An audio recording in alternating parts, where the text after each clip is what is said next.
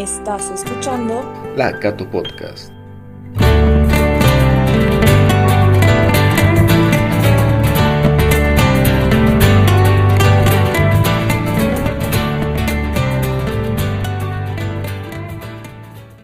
Sean todos bienvenidos una vez más a la Cato Podcast. El día de hoy nos acompaña Estela Herbas, la directora de la carrera de Ingeniería Ambiental.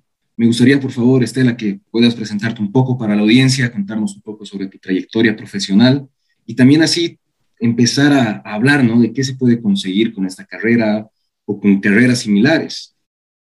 Ok, muchas gracias Sebastián, un gusto hablar contigo y dirigirme a la audiencia que no, de esta mañana comentarte, bueno, yo soy bióloga de formación, egresé, o más bien terminé mi bachillerato en el Colegio Meridiano. Entonces, en 1996 fue el primer año en que empezaba ingeniería ambiental en la católica, pero yo no me animé todavía porque no tenía muy claro hacia dónde apuntaba la carrera. Entonces, estudié biología en la Universidad Mayor de San Simón. Mi enfoque siempre fue más de investigación. Desde chiquita yo me enamoré de Jacques Cousteau cuando tenía cinco años, por culpa de uno de sus documentales que veía junto a mi padre los domingos en la mañana. Entonces me enamoré de la investigación de la vida del agua del planeta. Y desde entonces mi idea era siempre ser investigadora.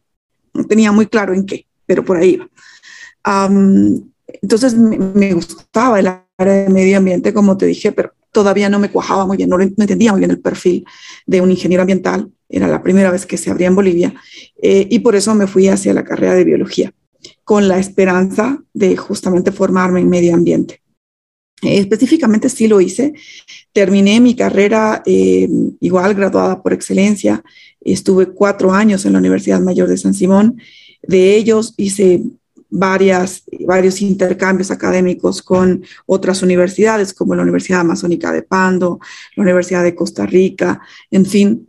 Y una vez que terminé em, mi pregrado en biología, empecé a hacer em, tanto la docencia, las consultorías y una maestría.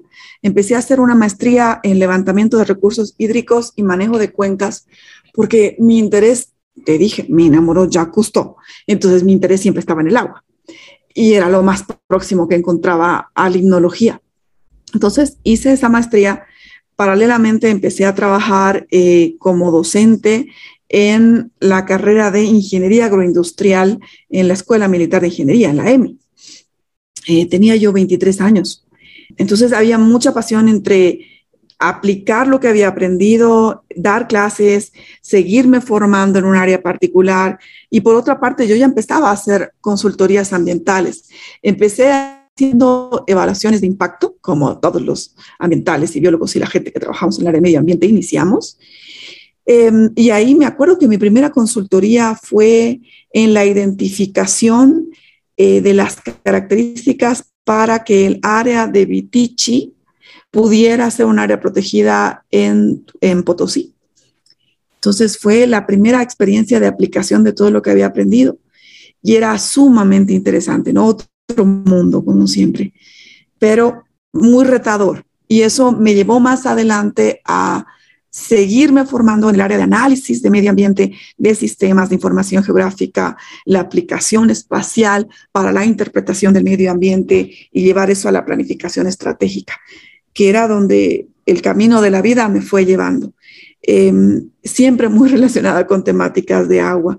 Y de esa manera, llevando las clases adelante ya desde mis 23 años, termino con una segunda maestría que es en educación superior, porque quería perfeccionar los instrumentos que me posibilitaran hacer gestión educativa. Ya el 2006 entro a ser parte del personal docente temporario en la carrera de Ingeniería Ambiental, el 2006, y fui docente, recuerdo, de ecología aquí en la Universidad Católica. Y era otra vivencia, ¿no? otro mercado, si quieres verlo así, otro público, otros chicos, otras ilusiones. Entonces sí me fui empapando del perfil del ingeniero ambiental y pensé, tomé un camino adecuado, porque una carrera en formación hoy en día es una carrera consolidada, una profesión consolidada en Bolivia, claramente identificada en la que si yo lo hubiera visto así allá por 1996, hubiera sido mi primera, mi primera elección de profesión. Porque en realidad quienes estudiamos la temática ambiental tenemos una forma de vida similar, una forma de vida de afinidad y respeto con la vida. Entonces, creo que es eso lo que encuentras aquí en la carrera de Ingeniería Ambiental y en la Universidad Católica. Ese, el devenir de mi proceso de formación, de las más de 18 consultorías que he hecho en mis más de 20 años de profesión y que ahora las plasmo ¿no? dentro de la dirección de carrera. Creo que la pasión con la que llevo esta actividad también está determinada por ese apasionamiento vivido desde los primeros años de vida. Eso, Sebastián, tal vez se me extendió, pero es para poderte comentar. Tú me dijiste que te la cuente, te la conté enterita. No, muchísimas gracias. La verdad que para empezar me llama la, la atención que nos cuentas que al inicio no tenías tan clara la carrera de, de ingeniería ambiental y que tal vez si en aquel entonces hubieras tenido la, la perspectiva tienes ahora de la carrera hubiera sido tu primera elección. Y en ese sentido, yo creo que puede pasarle a más de uno que se encuentra también en, en ese trajín, vamos a decirle, de elegir una carrera, quiere algo relacionado al, medio ambiente, ¿no? Por ahí igual se ha enamorado, gracias a algún investigador, no sé, del agua, de los bosques, etcétera, pero no le termina de quedar muy claro qué va a hacer en la carrera de ingeniería ambiental. Entonces, ¿de qué trata la carrera? Muy buena pregunta. Fíjate que es una ingeniería. Como ingeniería, ¿a dónde tiendes? A solucionar problemas. ¿Qué tipo de problemas de carácter o soluciones tecnológicas está enfocada la carrera de ingeniería ambiental? Problemas ambientales. ¿Qué tipo de problemas ambientales? Problemas ambientales que van desde la contaminación, la degradación eh, del ecosistema, de aspectos o factores ambientales del ecosistema, agua, aire, suelo, biodiversidad, hasta temas de planificación, gestión de riesgos, eh, agroecología, sostenibilidad, etcétera, etcétera, que como verás son temáticas que tienen que ver con problemáticas ambientales. Entonces, un ingeniero ambiental resuelve problemas ambientales a partir de la tecnología, con un enfoque centrado en la conservación, la gestión, la restauración, remediación y tratamiento de esos problemas ambientales. Entonces, la solución es ingeniería.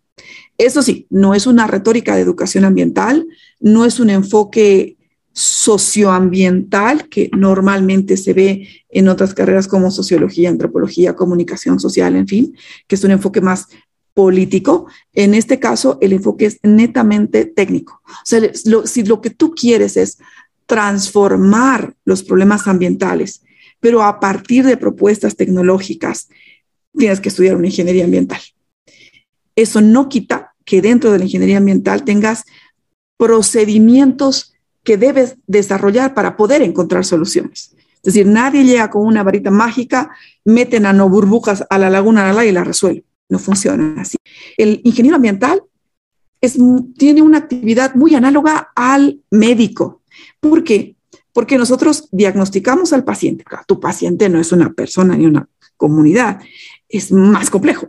Tu paciente es una unidad ambiental, es un río, es un ecosistema, es una cuenca, puede ser incluso un municipio que es un conjunto de cuencas territorialmente ubicado, puede ser una empresa, puede ser incluso la actividad que hace una ONG o una fundación en algún municipio pequeñito del país. Y en estas unidades, que son tus pacientes, lo primero que haces es diagnosticar el problema. ¿Dónde está el problema? ¿Cuál es el problema que quieren resolver ellos? No qué es la basura. Ok, si es la basura, qué tipo de basura, qué cantidad de basura, em, qué características tienen, cuánto producen, cuánto crecen ellos para saber hacia dónde se proyecta. ¿Tienen lugares donde se pueda depositar, tratar? ¿Qué tan educada está la gente como para poder implementar un sistema de gestión integral de, eh, residuos sólidos, eh, cómo se debería dimensionar, dónde debería estar. Entonces, todas esas preguntas te las empiezas a hacer a partir de un diagnóstico, ¿no es cierto? Es igual que tu paciente. Tu paciente te llega adolorido y tú primero tienes que diagnosticar, solicitar análisis. En el análisis, los resultados te llegan como médico. En el caso del ingeniero ambiental es exactamente lo mismo. El truco está en saber qué análisis pedir. Te llegan los análisis, los interpretas, nuevamente ves al paciente, su estado, sus condiciones y le das una receta, ¿no? una prospección que debe seguir, un tratamiento. Lo mismo hace un ingeniero ambiental. Ve una problemática, la analiza de la capacidad institucional, política pública, administrativa que tiene esa unidad. Vuelvo a repetirte, puede ser un municipio, puede ser una empresa, en fin, y le da una propuesta de solución. Tiene que armar esa propuesta de solución, ese proyecto. Y dependiendo de la empresa, la institución o el paciente, decide hacerlo. Y ahí que tiene que hacer el ingeniero ambiental. Sistemas de monitoreo que vean cómo está funcionando, evaluación para poder contrastar la situación, adecuación, modificación de proyecto para que acompañe. Si hablamos de una hidroeléctrica, por ejemplo, antes de instalación de una hidroeléctrica, se tiene que evaluar cuál va a ser el impacto que va a tener ambiental, social, etcétera, etcétera. El ingeniero ambiental va a ver específicamente el, impacto social y muy probable, perdón, ambiental muy probablemente social eh, que esté concatenado con esto tendrá que determinar si es pertinente o no. Tendrá que hacer sobre todo un trabajo muy de la mano de todos los demás ingenieros, ¿no? Ingenieros industriales, ingenieros químicos, ingenieros civiles, con los cuales se van a hacer modificaciones tecnológicas a ese proyecto. Luego un seguimiento, un mantenimiento, una auditoría ambiental si las cosas salen mal.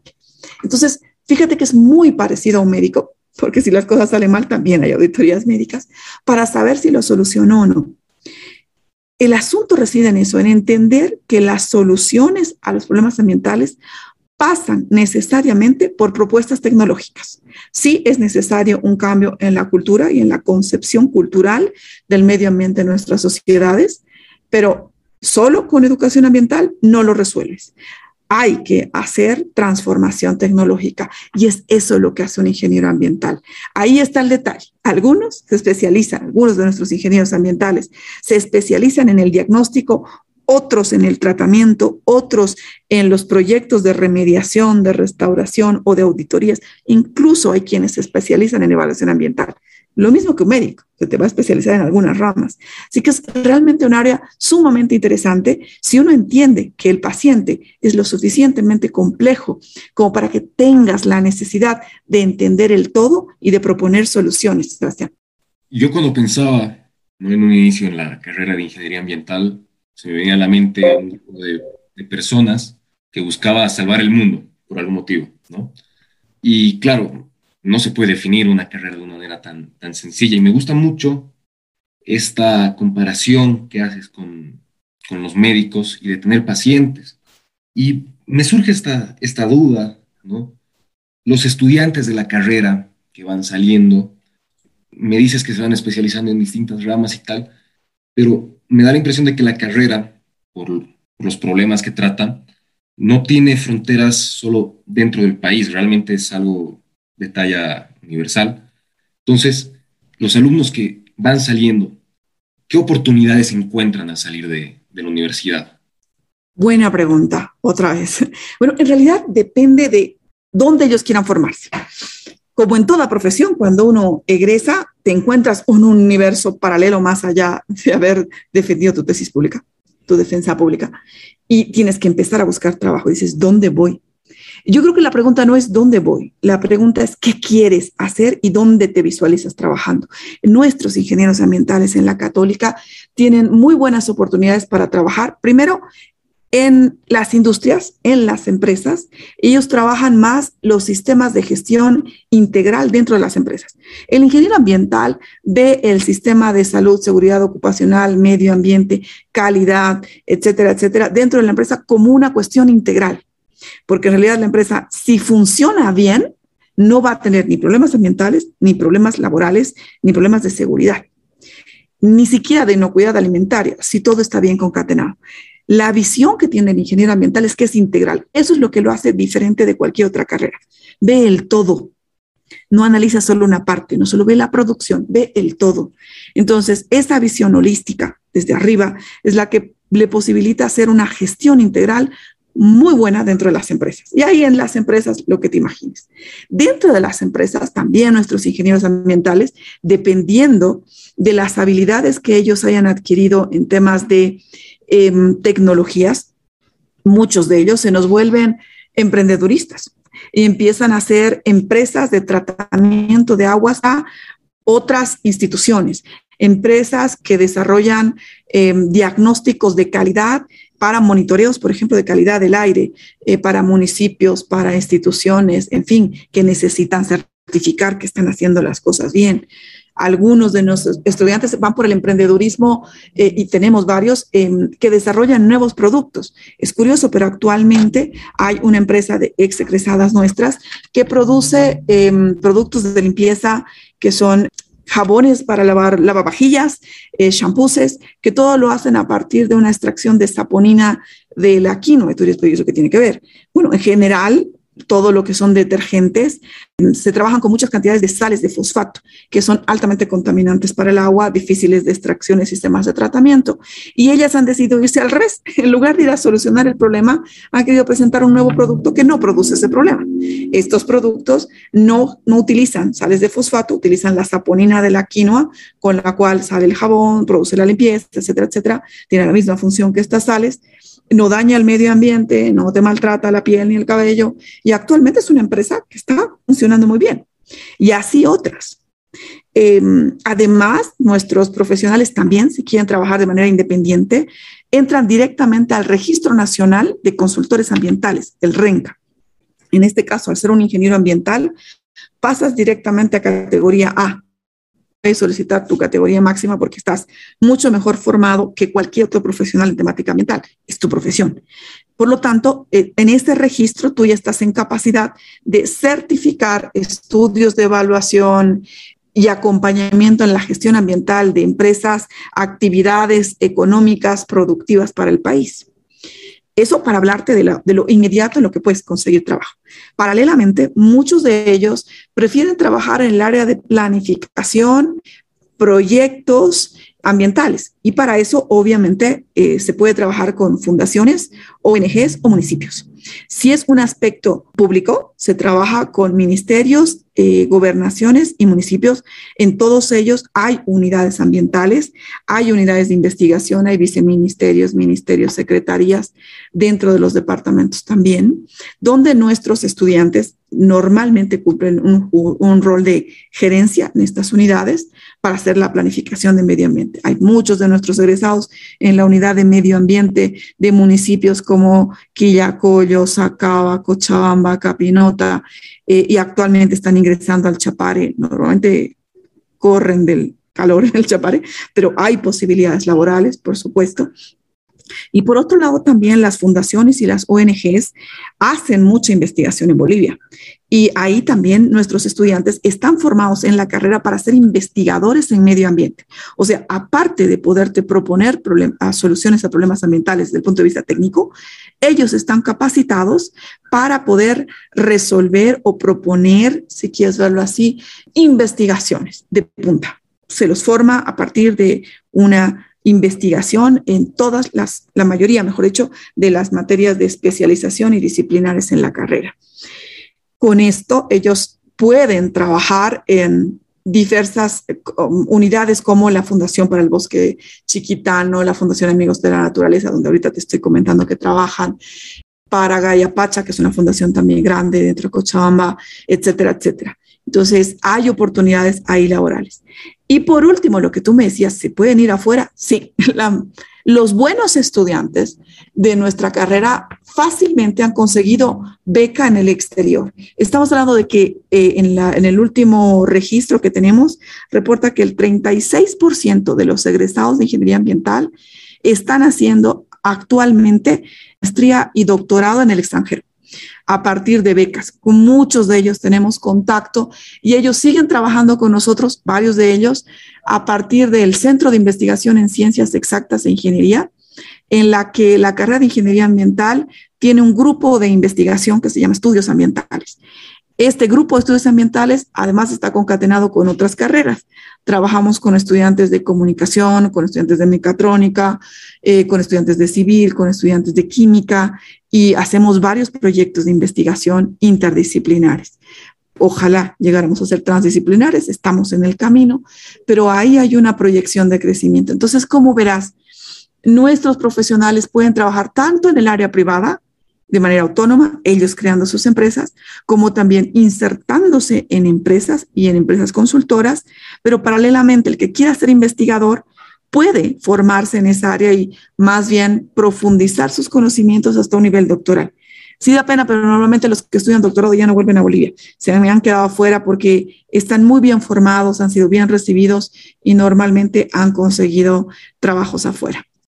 Sin duda alguna, algo que me gusta mucho de, de hacer estas entrevistas es que yo mismo como estudiante de la universidad aprendo mucho de, otras carreras y me llama la atención todo lo que ofrece la carrera de ingeniería ambiental y creo que a estas alturas del episodio solo me queda una duda que tampoco puedo decir que, que no la tengo ya respondida en cierta forma. Hemos estado preguntando a todos los directores cuál es el futuro laboral de las carreras que dirigen, pero sin duda alguna con el tema ambiental yo creo que hay futuro y trabajo y problemas para resolver y propuestas para hacer, pero de sobra, ¿no? Exactamente, Sebastián, hay mucho para hacer. No te diré ahorita es una taza de leche el mercado laboral para toda la gente que trabaja en temáticas ambientales.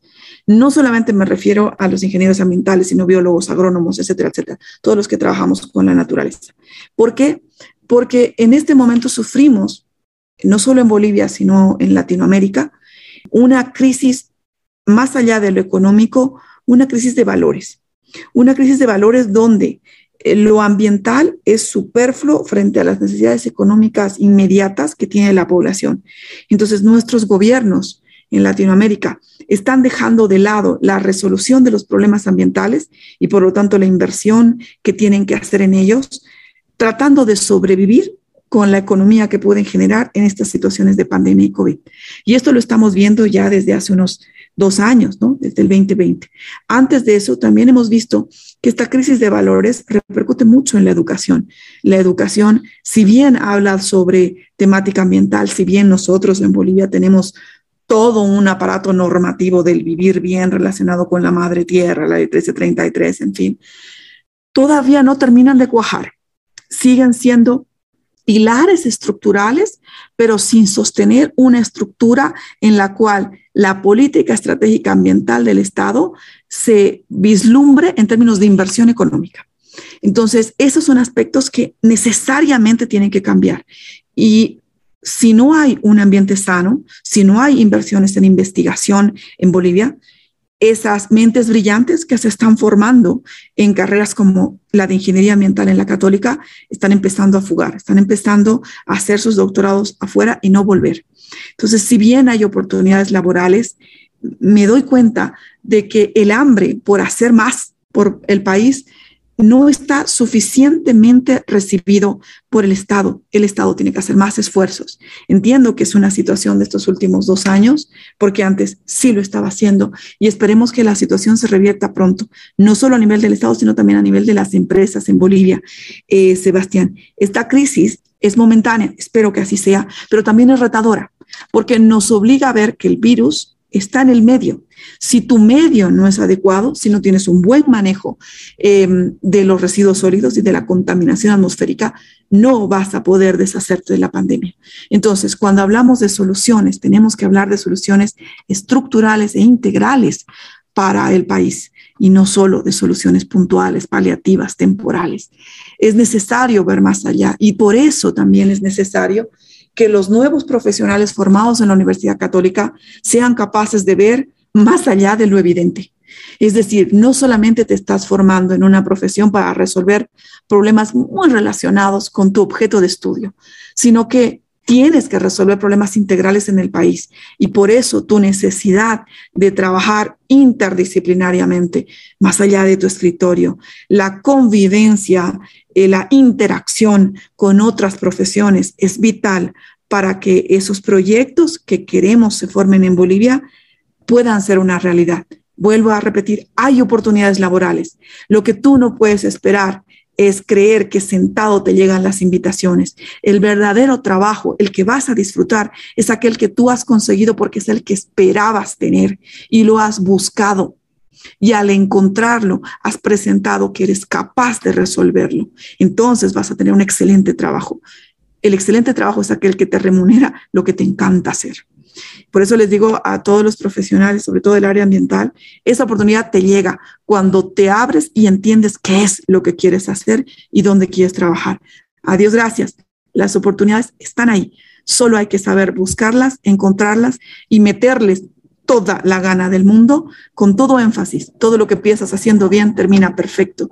Entonces, ese es un consejo para todos y como verás, oportunidades hay. Es el enfoque del nuevo profesional en Bolivia el que debe cambiar y perfeccionarse. Muchísimas gracias, Estela. Realmente siempre saco muy buenas reflexiones de estos episodios y hoy en particular creo que entiendo mejor la importancia de no conocer solo los motivos que impulsan a nuestras carreras propias, sino entender también a las demás carreras, porque se puede hacer mucho de manera conjunta, pero a veces está esa barrera, ¿no? Que es el desconocer. Efectivamente, Sebastián, esas son las características que hay que considerar a la hora de formar una profesión, ¿no? Y de enfrentarte al mercado laboral. El mercado laboral, vuelvo a insistir, se abre en función de de conocerte a ti mismo, tus capacidades y encontrarlas en el mercado. Eh, quedarte quieto esperando una carta de invitación eh, no me parece lo más inteligente en un muy buen profesional. Claro que sí. Bueno, con esto vamos cerrando el, el episodio de hoy. Agradezco a la audiencia que nos escucha cada semana. Espero que hayan disfrutado de esta charla tanto como yo. Y bueno, vamos cerrando este ciclo de entrevistas con directores de carrera muy pronto comenzaremos una nueva temporada de la Cato Podcast, tocando otros temas relacionados a la universidad, pero que también son de interés no solo de los futuros estudiantes de nuestra comunidad universitaria, sino también de los actuales que muchas veces pueden sentirse incluso perdidos y creo que es necesario recordarles que la universidad es mucho más que libros y horas de estudio. En ese sentido, Estela, muchísimas gracias. Como siempre, aquí en la Cato Podcast dejamos la última palabra nuestra invitada. Entonces, yo me despido de momento. Eh, espero que nos escuchen en un próximo episodio. Bueno, muchísimas gracias. Gracias a ti, Sebastián, por la oportunidad de conversar con la comunidad estudiantil de la Universidad Católica. Y tú tienes razón, la universidad no solamente son exámenes, libros y aula, sea virtual o presencial. La universidad te da la oportunidad de desarrollar tus capacidades en comunidad y te tiene que dar la posibilidad de tener experiencias de aprendizaje. Eh, dentro de nuestra carrera, como tú sabes, en ingeniería ambiental, trabajamos muy de la mano de la investigación y el desarrollo. Entonces, los aproximadamente ocho proyectos de investigación que llevamos adelante, cuatro de ellos internacionales, posibilitan que varios de nuestros estudiantes se formen en eso, contacten a profesionales de alto nivel en el mercado laboral, en sus áreas de formación y puedan ir profundizando conocimientos, acercándote a lo que quieres llegar a ser la universidad es solo el inicio del camino y lo que te permite es conocerte y conocer tus capacidades. Con eso te vas a desarrollar. No es el fin, es solo el inicio, pero ese inicio tiene que estar muy bien hecho. La oportunidad de hacerlo está en ustedes.